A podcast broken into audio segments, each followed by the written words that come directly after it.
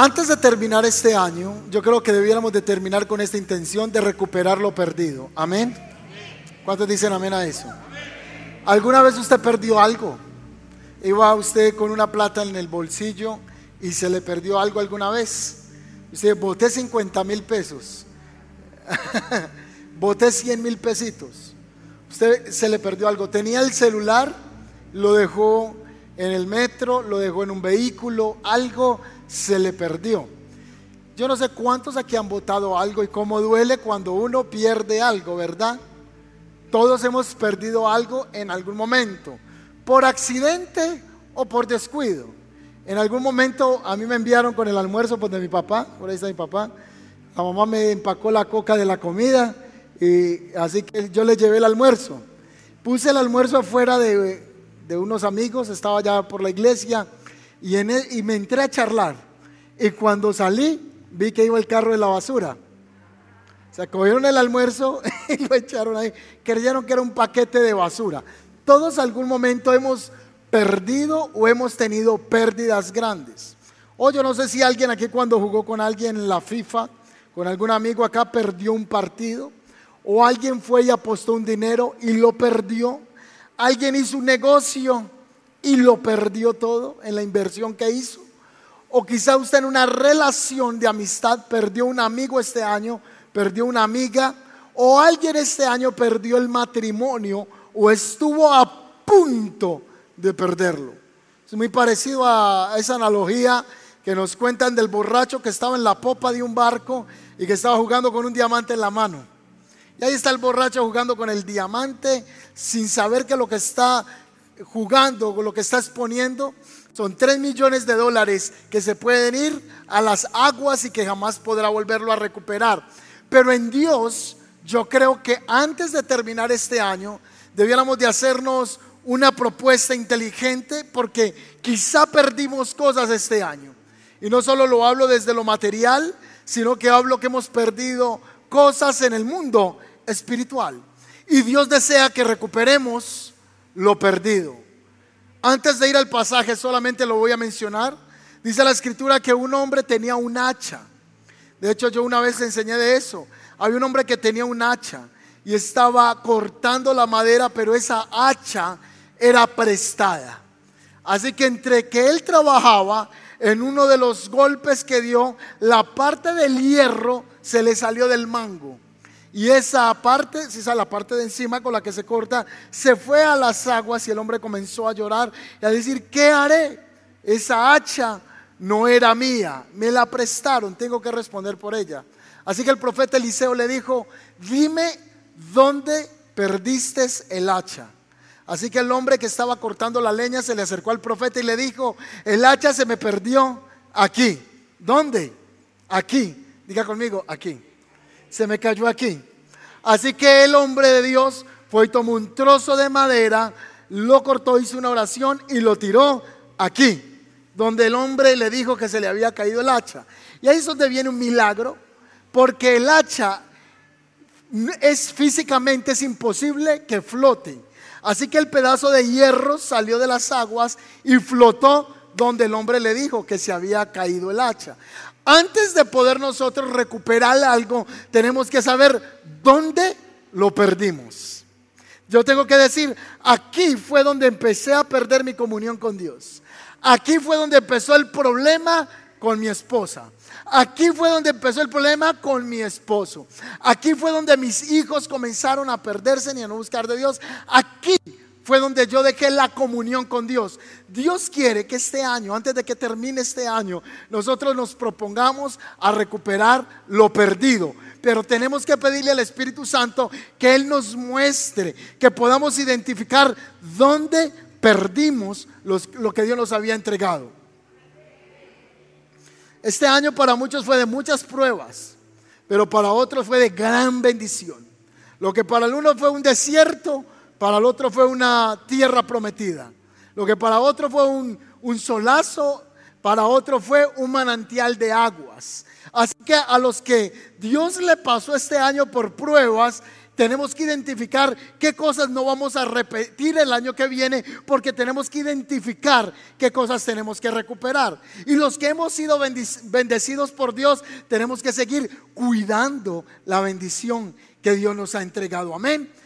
Tenemos que recuperar lo perdido. Y creo que cualquiera de los que estamos aquí, algo perdimos este año. Y lo hablo desde la minucia, lo hablo desde lo pequeño. Estoy hablando desde que perdimos una moneda, un billete, algo. Pero en el mundo espiritual quizá algo perdimos y tenemos que volver a recuperar lo perdido en el nombre de Jesús. Amén. Los años no se pueden recuperar. Los días que pasan no se pueden recuperar. Pero a partir de hoy podemos identificar en el espíritu qué cosas debemos de volver a retomar en el espíritu.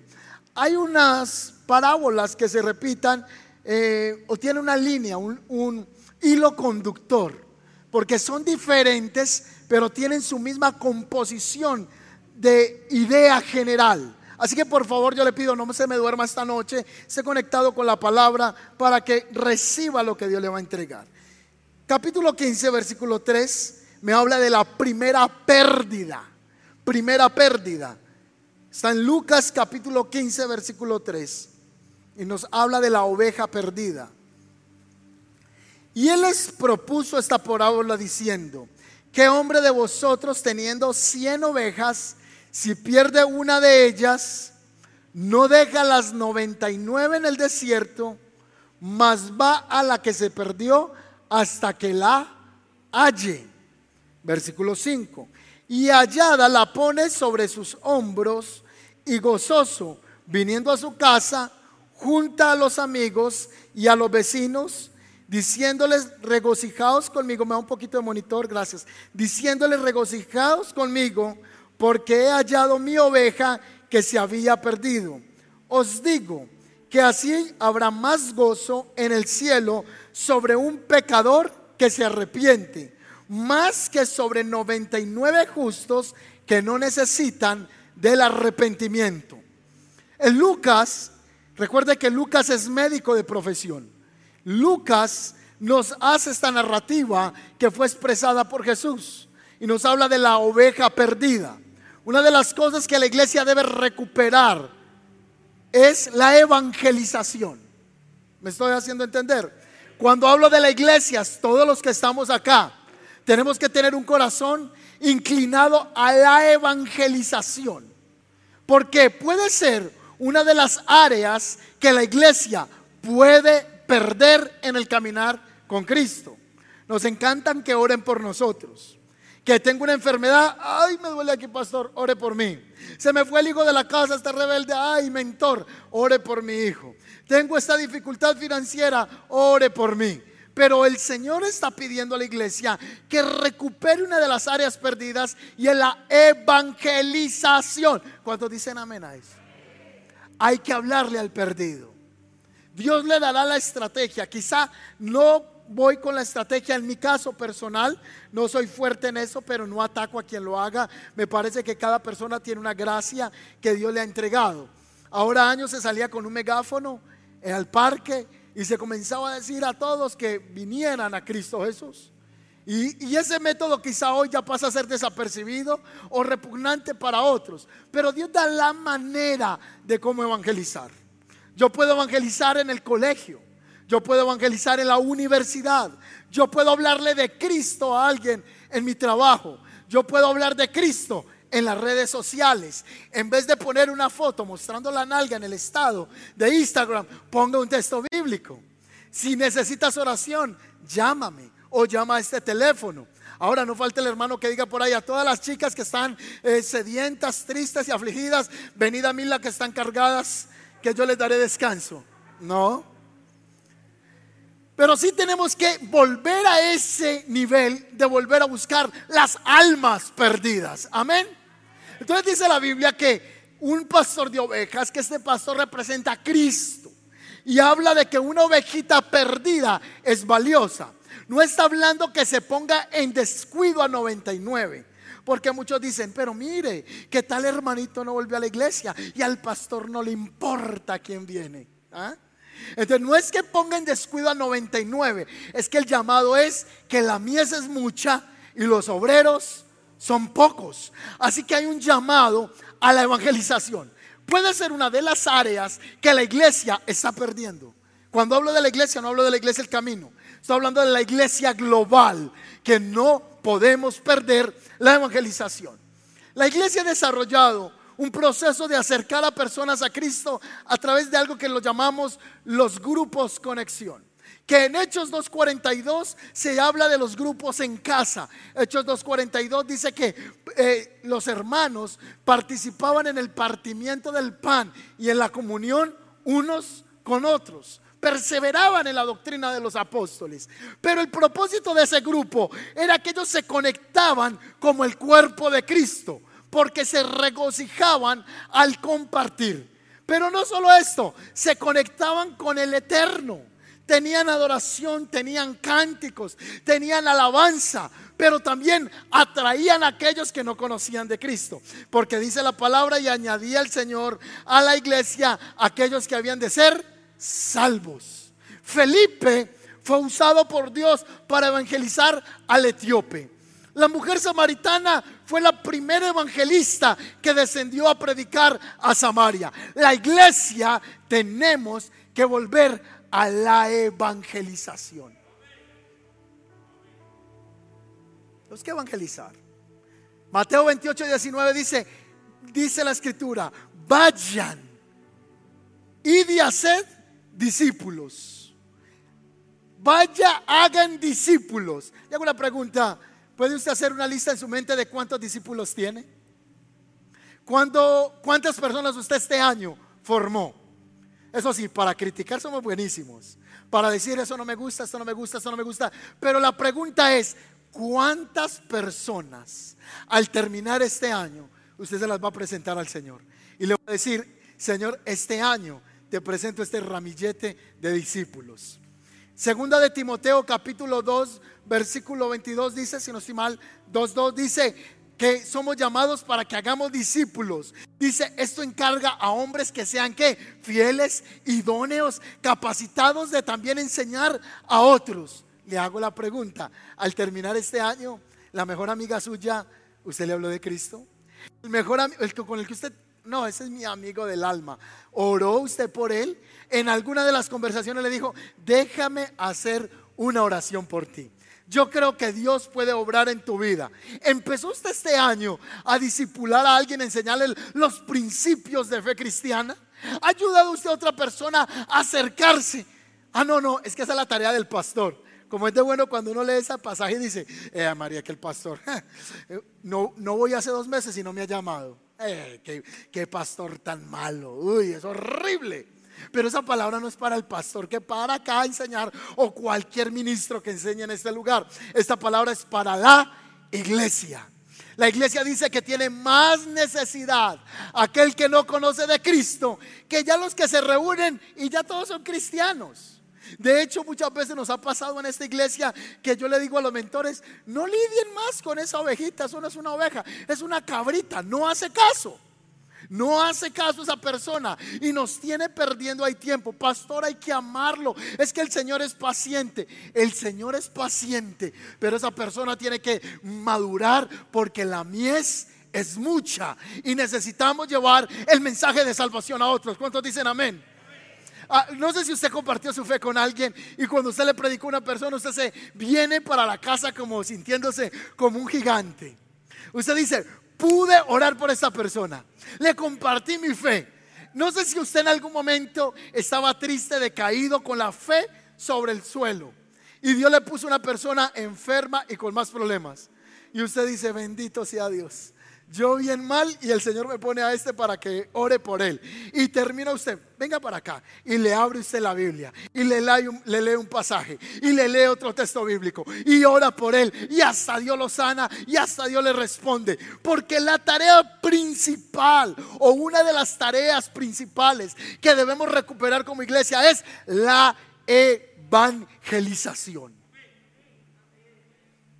Únase en la iglesia con su mentor Qué rico cuando vamos y compartimos, cuando vamos y comemos. Pero este año hable con su grupo de conexión, hable con sus mentores y dígale qué estrategia vamos a hacer este trimestre para compartir la fe.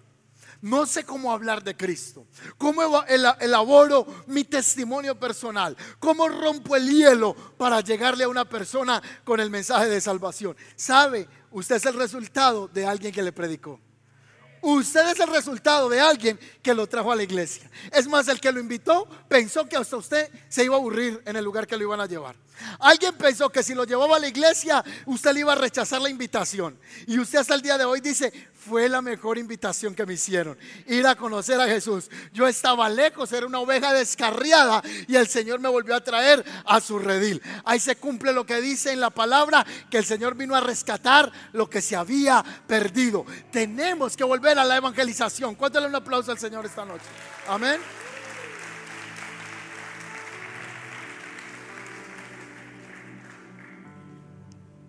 Verso 5. Y hallada la ponen sus hombres como triste, gozoso. Y viniendo a casa, junta a los amigos y a los vecinos y les dice, regocíjense conmigo, porque he hallado mi oveja que se había perdido. Antes de terminar este año, Dios nos va a poner a que llamemos personas. No, no, sé si han tenido una carga por una persona. Y usted dice, tengo una carga por esta persona. Dios me la ha puesto, me la ha puesto. Vea, usted está esperando una cantidad de milagros. Pero en tanto usted está esperando esos milagros, Dios lo está poniendo a orar por otra persona. Y Dios le va a poner carga a usted por Pedrito, por Panchito, por Juan. Y usted lo va a llamar, lo va a visitar, va a orar y lo va a volver a traer al corral. lo va a volver a traer al lugar de reunión. ¿Y cómo se siente uno cuando lo ve? Feliz. Así está este personaje en las Sagradas Escrituras. Recuperando lo perdido tiene que ver con volver a recuperar la evangelización. Es una de las llaves que no podemos perder y Dios nos dé la sabiduría el otro año para empezar a hacer eventos, no para evangélicos, sino para gente no conocedora de la palabra. No para entretenernos nosotros mismos. Si el otro año, lo voy a comprometer, hago un evento que hacemos aquí que se llama Todos deben saber y hacemos esa actividad y le decimos, bueno, la, meta es que usted traiga dos invitados. ¿Usted qué va a hacer? Es su oportunidad. Diga, es la oportunidad que yo le cuente a alguien de que hay un Dios salvador. Hay una oportunidad para decirle a alguien que Jesucristo murió por sus pecados. Es una oportunidad para decirle a alguien que sus cargas pueden ser rotas con el poder de Jesucristo. Y ese día vamos a traer almas a este lugar y se las vamos a presentar al Señor. ¿Recuperando qué? Lo perdido. Segundo, versículo 8. La primer pérdida que vemos aquí es la pérdida de la evangelización o del amor o la falta de amor a las almas perdidas. Antes de pasar a la próxima llave, es que no somos conscientes muchas veces que una persona que se muere sin Cristo, según la Biblia, va a un lugar de eterna condenación. Toda persona que muere sin aceptar a Cristo en su corazón, sin rendir su vida, va al infierno literalmente, como lo dice la Biblia en San Lucas. Hay un lugar donde dice la escritura, donde es el lloro y crujir de dientes. Hay un lugar donde la Biblia dice que existe un gusano y que ese gusano nunca muere que las personas son atormentadas. En Apocalipsis se habla del lago de fuego y de azufre donde será lanzado Satanás, sus seguidores, el falso profeta y todos los que le seguían a él. El infierno no fue hecho para el hombre. El infierno fue hecho para Satanás. El infierno fue hecho para los ángeles caídos. Pero el hombre ama más las tinieblas que la luz. Y por eso se necesita gente que vuelva a levantar el valor de la palabra. Gente que vuelva a predicar en el colegio, en la oficina, en la universidad. Necesitamos volver a la pasión por las almas. ¿Por qué la iglesia invierte en las redes sociales? ¿Por qué la iglesia hace posts y hace mensajes cortos? Porque alguien va a ver ese video. Aquí el equipo creativo hace una imagen, la persona encargada de video hace cortos videos de la predicación, lo envían por las redes sociales. Cuando usted le envía eso a alguien, alguien puede ser tocado con el poder de Dios. Y usted lo único que está haciendo es eh, WhatsApp, abre y envía. Eso sí, Antes de conocer a Cristo, usted enviaba pornografía. Ah, antes de conocer a Cristo, usted enviaba cadenas que no tenían sentido. Ahora usted coge un video que habla del amor de Cristo y alguien puede ser tocado de esa manera. Podemos ser misioneros virtuales. Podemos llevar la evangelización a través de las redes sociales y alguien que está en otro lugar del mundo va a escuchar el mensaje de salvación porque hay una iglesia que ama al perdido. Yo voy a predicar de esto más el domingo. Estoy ya emocionado con esto. Porque tenemos que volver a la evangelización. Quizá hay gente que sea fuerte para pedir permiso en un bus y predicar la palabra. Si otro dice, no, no, yo no soy capaz con eso, yo soy capaz persona a persona. Otro dice, me dificulta de esa manera, yo soy bueno haciendo mensajes y enviándolos por cadenas. Cada cual tendrá la gracia que Dios le va a dar, pero lo que sí tenemos que hacer es predicar a Cristo y recuperar esa área perdida. Amén. Verso 8. La moneda perdida. Aquí entonces es falta de amor a las almas. ¿Y en este qué será? ¿O qué mujer que tiene 10 monedas de plata, si pierde una moneda, mire que todos hablan de pérdida. Esta perdió una moneda. Si la pierde, no enciende una lámpara y barre la casa y busca con diligencia hasta hallarla. Y cuando lo hubiera hallado, junta a las amigas, a las vecinas y les dice, regocíjesen conmigo porque he hallado la moneda que había perdido. Os digo, os digo que hay gran gozo delante de los ángeles de Dios por un pecador que se arrepiente. En el contexto de esta parábola, cuando un hombre se iba a casar con una chica, traía 10 monedas y se las entregaba y le decía, guarde estas monedas, que yo se las voy a pedir en algún momento. Pero si yo vengo y usted no tiene esas 10 monedas, yo no me caso con usted. Porque eso significa que usted es una mujer que no es de fiar. Es una mujer descuidada, es una mujer que le falta entendimiento para ser ordenada. Así que yo no me voy a casar contigo. Así era el Medio Oriente. Hoy ya no, ¿verdad? Hoy es diferente. Pero en este concepto, imagínese que usted le entreguen algo para que lo cuide. Si usted viene el tipo de sus sueños y le dice, me voy a casar contigo, lo único que vas a hacer es cuidar estas cositas que te entrego. ¿Qué hace la muchacha? Dios mío bendito, no me toquen eso. Ahora dice la escritura que esta mujer pierde la dracma. Dice, ¿qué mujer que perdiendo una dracma no llama a las amigas y prende una lámpara y comienza a buscarlas? ¿Por qué? Porque si el novio llega y ella tiene sino nueve monedas, entonces el novio no se va a casar con ella. Ella se tiene que poner en la tarea de buscar el dragma que ha perdido. Así que ella llama a las amigas y comienza a barrer toda la casa. ¿Alguno aquí perdió algún día en la casa? ¿Alguna vez se le perdió algo? Usted cogió el colchón, lo volteó, corrió el mueble, movió la nevera, buscó por todos los lugares de la casa porque eso es algo de alta prioridad. Para esta mujer de la parábola es una gran prioridad. Ahora, claramente la Biblia está hablando de, eh, analógicamente, de las ovejas o de las almas que se han perdido. Y está hablando de los que se involucran en el proceso de atraerlos a Cristo. Pero qué curioso que la primera habla de una oveja que representa una vida y la segunda representa el área financiera. El dragma son 10 monedas. No me espiritualice esto más. Son 10 dragmas, 10 monedas que representan las finanzas para este matrimonio. Y si él llega y no la encuentra con esas monedas, no va a haber matrimonio. Una de las cosas que tenemos que pedirle a Dios es que nos dé sabiduría con las finanzas. Gracias por su amén. Una de las cosas que la iglesia tenemos que volver a recuperar es entendimiento en las finanzas. Porque a mí me enseñaron en otras iglesias o con otros mensajes que el buscar prosperar era avaricia. En otros lugares me enseñaron que el querer tener una buena casa era un avaricioso y un amante a los placeres de este mundo. Voy a preguntarle aquí a cuántos avariciosos y amantes de este mundo hay en este lugar. ¿Cuántos quisieran tener una buena casa? ¿Verdad? ¿Cuántos quisieran tener un buen carro? Si viniera un hombre muy ungido, lleno del poder de Dios, y llega en un carro que las llantas se le caen, las tapas se le caen, usted dice, ay, está lindo ese pastor, muy lindo, pero qué carro más viejo, ¿cierto? Usted nunca diría, quiero ese vehículo para mí. En este pasaje las dragmas hablan de las finanzas.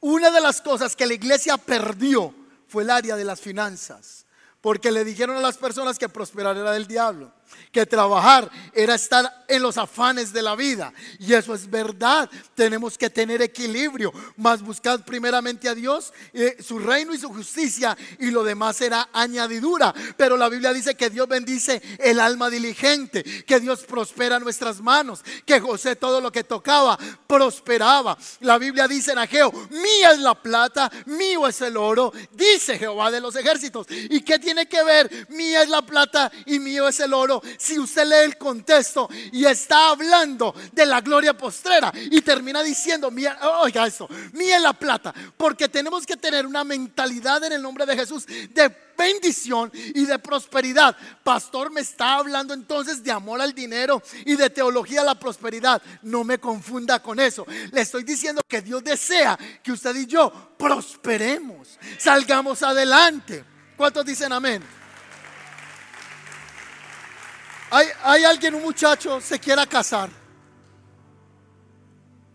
Y le dice a la muchacha en el altar, me quiero casar contigo para que toda la vida aguantes hambre conmigo, nos vaya mal, no podamos pagar el arriendo, tus zapatos sean rotos, tus medias sean rotas.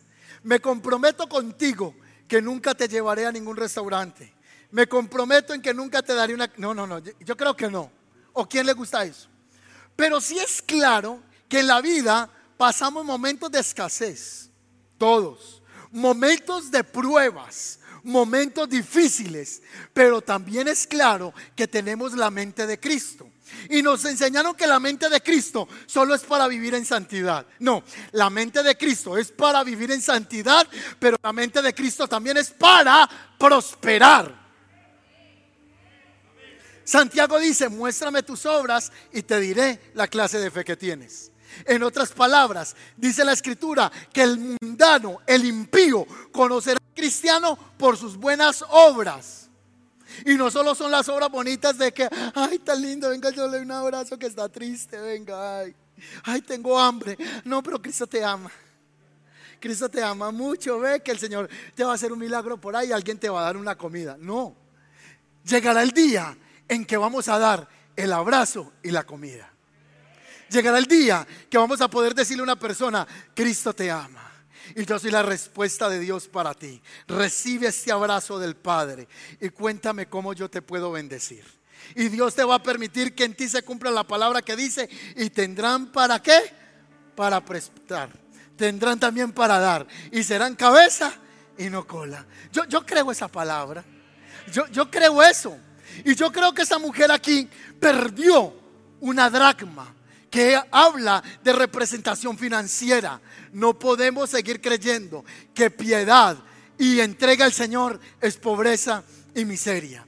Tenemos que creer que Dios al que ama, Dios también ha llamado a prosperar y a bendecir. Que Dios nos puede abrir buenos empleos, que Dios nos puede prosperar, que Dios puede usar personas, pero que también tenemos que salir de la pereza mental, que tenemos que trasnochar un poquito más, que tenemos que trabajar un poquito más, que tenemos que ir, que tenemos que venir para prosperar. Amén. Entonces por eso hoy día, a veces en la iglesia, cuando se toman las ofrendas, la gente cree que aquí se pide limosna. Hermanos, traiga la ofrenda. ¿Quién sabe qué va a hacer con esa ofrenda el pastor? Yo sí le vi ahí, dale los zapatos que tiene. Oiga, e, ese diezmo termina ya en los tenis. En los tenis, en las medias, en la camisa. Porque esa es la mentalidad que tenemos. Cuando las personas llegan a la iglesia y dicen, no, no, no, antes yo no necesito dar, necesito es que el pastor me dé. Una hermana se acercó acá iniciando el año y le dijo a mi esposa, buenas, es que vine con, con la, ¿cómo se llama esto? La libreta de los servicios públicos, porque me dijeron que aquí nos pagan los servicios públicos a todos los que venimos. la señora entendió mal, ¿verdad? No, no, yo creo que Dios bendice, que Dios prospera y hay que trabajar. Y que en cualquier momento, como lo hemos hecho hasta hoy, hemos regalado mercados, hemos ayudado familias y los que nos escuchan en la iglesia, nos ven por la internet, sabe cómo la iglesia ha bendecido sus vidas, pero que también la iglesia no es alcahueta, que nosotros estamos levantando personas con mentalidad de reino para que también tengan para entregar a otros. Este año hicimos la citación, primer reunión a empresarios, y muchos fueron allá esperando que le trajéramos un gran empresario a hablarles. Pero vamos a orar. Presentamos los proyectos a Dios. Ya después vendrán esas otras reuniones que las vamos a hacer el otro año. Hicimos la primera reunión de emprendedores aquí en la iglesia. A mí me pareció, yo le dije a mi esposa, esa capacitación me voló la cabeza.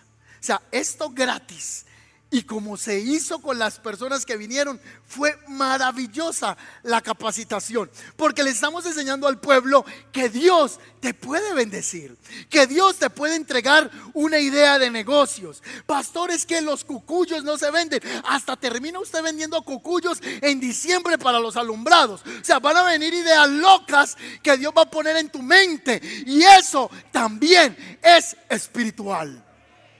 Yo crecí viendo las iglesias que la cortina era rota, que el videobin se quemaba la lámpara y se compraba a los dos años porque no habían ofrendas, que las sillas eran incómodas, que eran las sillas ritmas que le sacaban a usted rayas en la pared, que usted venía a la iglesia y que era llena de cucarachas, que era mugrosa, que el baño era mugroso. No, señores, aquí nosotros no pedimos limosna ni pedimos su plata. Usted es una persona próspera y bendecida en Cristo. Y por esa razón usted da, usted bendice la obra de Dios.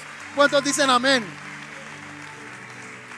Qué bonito cuando yo voy a la iglesia en la que me congrego y yo puedo decir, puedo invitar a un amigo. Ah, es que me siento contento de llevarlo a la iglesia. 12 años atrás le dije a mi esposa que me acompañara a una iglesia de un amigo que yo conocía, un pastor. No lo voy a criticar, lo voy a describir. Es casi lo mismo que... Voy a describir mi experiencia en ese lugar. Cuando yo llegué a ese lugar, mi esposa me dijo, ¿usted dónde me metió? La bodega era grande y había un tapete empolvado, tenía polvo. Ahí los ácaros se revolcaban de la rasquiña. arrodillarse ahí daba fastidio. El, el, polvero era impresionante. No les estoy exagerando y está mi esposa ahí de testigo. Los parlantes estaban colgados con lazos. Los parlantes del piso estaban montados en adobes. Ahí está mi esposa que es, que es testiga de lo que les digo. La batería estaba vuelta nada, todos los platos acabados, quebrado eso. Estaba horrible. Fui al baño a orinar y cuando fui al baño encontré que la puerta no tenía bisagra, sino que estaba recostada contra eh, el marco de la pared. No estoy exagerando y creo que mi papá también sabe de dónde estoy hablando. Y cuando fui a orinar, el piso estaba alto de agua, de orines. No sé si tenía un problema de tapón, algo de cañerías y habían unos adobes en los que uno llegaba uno, dos, tres y tenga puntería ahí. Ese es el Dios que yo creo. Ese es el Cristo que yo presento. Decimos que Dios nos bendice. Decimos que nada más el hecho de tener eso ahí no es porque no haya dinero. Yo no hablo de dinero, hablo de mentalidad. La mentalidad hace que eso no tenga que estar ahí. La mentalidad hace que coja un, destornillador, unos tornillitos y ponga la puerta, que esté funcional. La mentalidad hace que eso no esté colgado en un lazo porque es peligroso. Hay que organizarlo como debe de ir organizado. Y aquí en esta iglesia le hemos enseñado a las personas y les estaremos enseñando que Dios primero quiere trabajar es en mi mentalidad. Muchos están pidiendo dinero y tú no necesitas dinero. Tú necesitas cambio de mentalidad. ¿Qué trabajo? Ay, ¿qué trabajo? Escucha esto. ¿Qué trabajaba el novio en la novia? ¿Que tuviera dinero o trabajaba mentalidad? Mentalidad de orden. Porque ella no necesitaba el dinero ese para casarse. Ella necesitaba era la mentalidad del orden para prosperar. Quizá lo que necesitamos para salir adelante es organizarnos en las finanzas. Quizá lo que necesitamos es tener un control en lo que nosotros hacemos y desarrollamos. Porque una de las áreas que el diablo le metió un golazo a la iglesia es que los hermanos son ungidos, hablan en lenguas, hasta se sacuden, pero no prosperan. Ah, no, es que Cristo es mi herencia. Él es mi paz. ¿Qué más quiere usted si Cristo es mi Salvador? ¿Qué más quiere usted si el Señor me salvó del infierno? Pues yo también quiero un Dios que me salve del infierno y un Dios que me bendiga. Yo también quiero un Dios que me salvó, me sanó, pero que también prospera a mis hijos, que tienen una mentalidad de avanzada. Por eso les estoy aprovechando a decirle, una de las áreas que perdió la iglesia es el entendimiento con las finanzas. Por eso cuando uno va a ofrendar, uno hace así. Saca, bueno, todos los que tengo aquí son de 2000, vea Mire pues de dos mil. Entonces saca aquí los billetes de 100 y usted termina, uy no, cuatro mil, no, es el taxi, uy no, ahorita la hamburguesa, uy no, no, no, y echamos dos mil. Como cuando usted está dando por pobreza, por miseria. Pero cuando yo tengo una mentalidad que yo le estoy entregando al Señor lo que Él ya me dio, que de lo recibido de su mano es lo que yo le doy, que cuando yo le doy a Él sé que lo que le doy, Él me va a seguir prosperando porque Él da semilla al que siembra. Y le voy a decir cómo funciona eso. Ese texto bíblico funciona así. Dios da semilla al que siembra. Dios da semilla al que siembra. Dios da semilla al que siembra. Dios da semilla al que siembra. ¿Y al que no siembra qué? Dios siempre le dará a aquel que tiene liberalidad para entregar. Amén. Dios siempre va a hacer eso. Así que la mentalidad en este pasaje bíblico nos la enseñó fue la iglesia católica, la iglesia tradicional. Cuando la iglesia vino aquí a colonizarnos a nosotros, los españoles, vinieron los hermanos de los pies descalzos, así se llamaban. Entonces los hermanitos de los pies descalzos le decían a la gente que entre más pobre fuera usted, era más santo. Más lo escuchaba Dios. Por eso hasta el día de hoy están los votos de pobreza. Y si usted se va para Perú, va a averiguar allá por los conventos de claustro, donde viven mujeres hace 70 años y 60 años con dos trajes de ropa porque hicieron un voto de pobreza para dedicarse a Dios y eso no es bíblico. Porque con dinero vamos a alquilar el estadio. Porque con dinero vamos a montar allá un sonido grande y mejor que el que montó Carol G para el concierto. Ve, me quedé, me quedé en este punto, me quedé en este punto. Mira qué tan tremendo. Viene la gente, gracias amado, viene la gente a las iglesias, pero los palcos de los conciertos en el estadio son a 8 millones. Usted ve los hermanos comprando el palco de 8 millones para írselo a disfrutar tomando y bebiendo. Pero cuando vamos a darle al Señor, viene la mentalidad y dice, no, ¿cómo voy a entregarle eso al Señor? ¿Cómo voy a darle eso para la obra de Dios? Pero para el tomar trago, para beber, para el desorden. Entonces la iglesia perdió el área de las finanzas. Quizá en los próximos años, si Cristo no ha venido, Dios nos va a permitir que un día rentemos el estadio y hagamos un evento para toda la ciudad. Amén.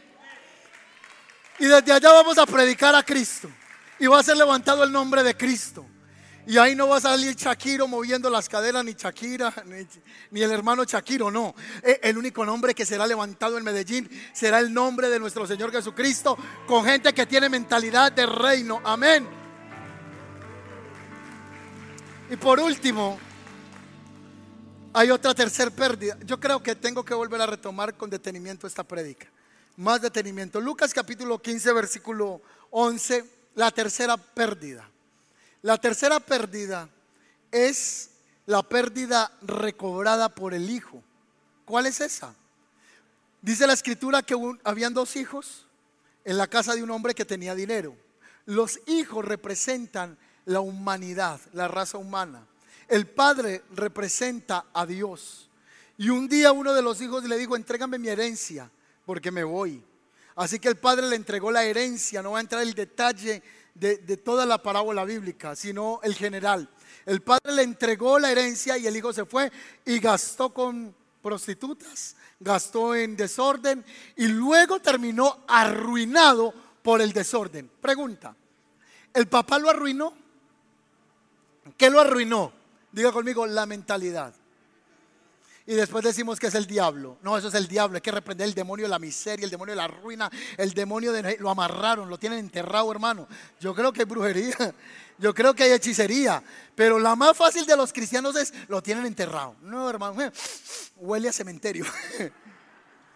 Pero nunca le dice, tú estás en pobreza no por una ruina, sino por tu mentalidad y tu desorden.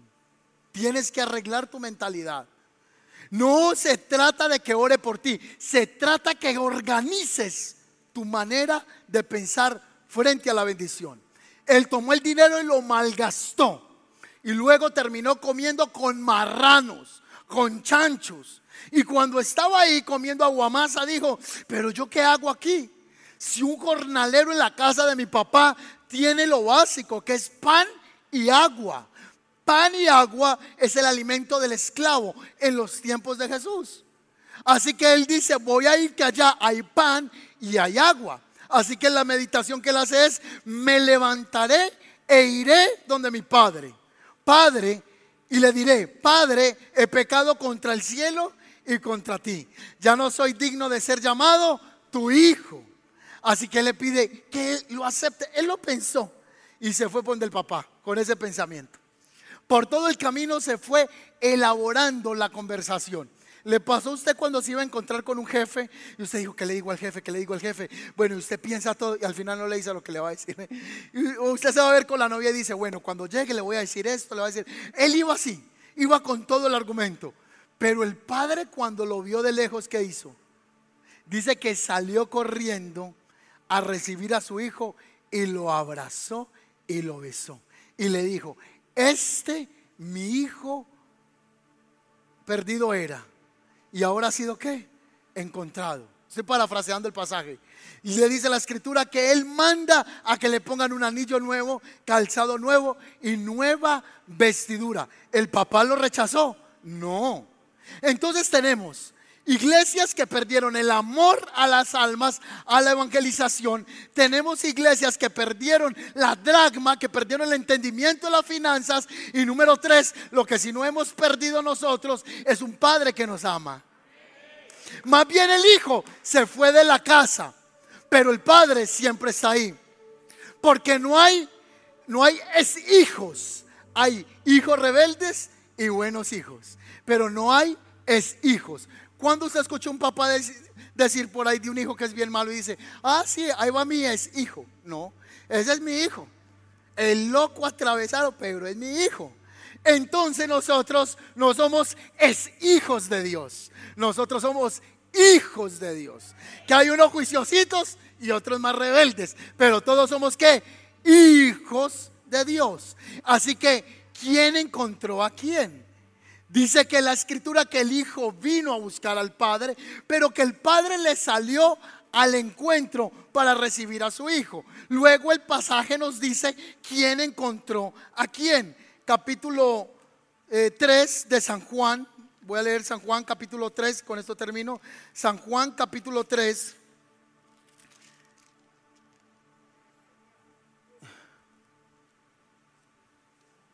Se me perdió el pasaje. Juan capítulo 3, aquí ya llegando. Dice así, porque no envió Dios a su Hijo al mundo para que condene al mundo, mas para que el mundo sea salvo por medio de él. Aquí estamos hablando de dos pérdidas que tenemos que tener nosotros, pero que nosotros éramos ya alguien que se había perdido, pero que ya nos fue entregado, quien nos salga la redención de nuestro camino torcido, que es Jesucristo. El hijo mayor que está ahí en la casa o es el hijo menor, el hijo que mayor comienza a decirle al papá, pero vea, Usted es que matándole animal a él, dándole comida, poniéndole un vestido, un anillo, calzado. No, ¿cómo así? Él se gastó toda la plata. El hijo mayor representa los religiosos en la iglesia. Ay, ay, ay. Ah, ay, me ah. ah, ¿cómo así? Es que él, él se gastó toda la plata. ¿Y por qué viene ahora que tenga bendición? Y el papá se volteó y le dijo, tú eres mi hijo y tú tienes en disposición todo lo que hay en la casa, pero este hijo mío era muerto y ahora revivido. Siempre va a estar el que está juzgando al que está tratando de levantarse en el Evangelio. Tenemos que saber que en medio nuestro hay gente débil y la Biblia manda al que es maduro a soportar al que es débil. Y la palabra soportar ahí no es de aguantar, es como un bastón. Es que yo pueda hacer un soporte donde el otro se pueda qué? Apoyar por causa de su debilidad. Entonces tenemos que venir al Señor. Estamos asegurados. Se lo voy a repetir, estamos asegurados en Él. Lo único que tenemos que hacer esta noche es reconocer que le necesitamos, que nos ponga nuevamente ese espíritu de evangelización, de amor por las almas y que nos cambie la mentalidad, porque en casa está toda la bendición. Y la casa es la casa de nuestro Padre. Colócase sobre sus pies, dale un aplauso al Señor.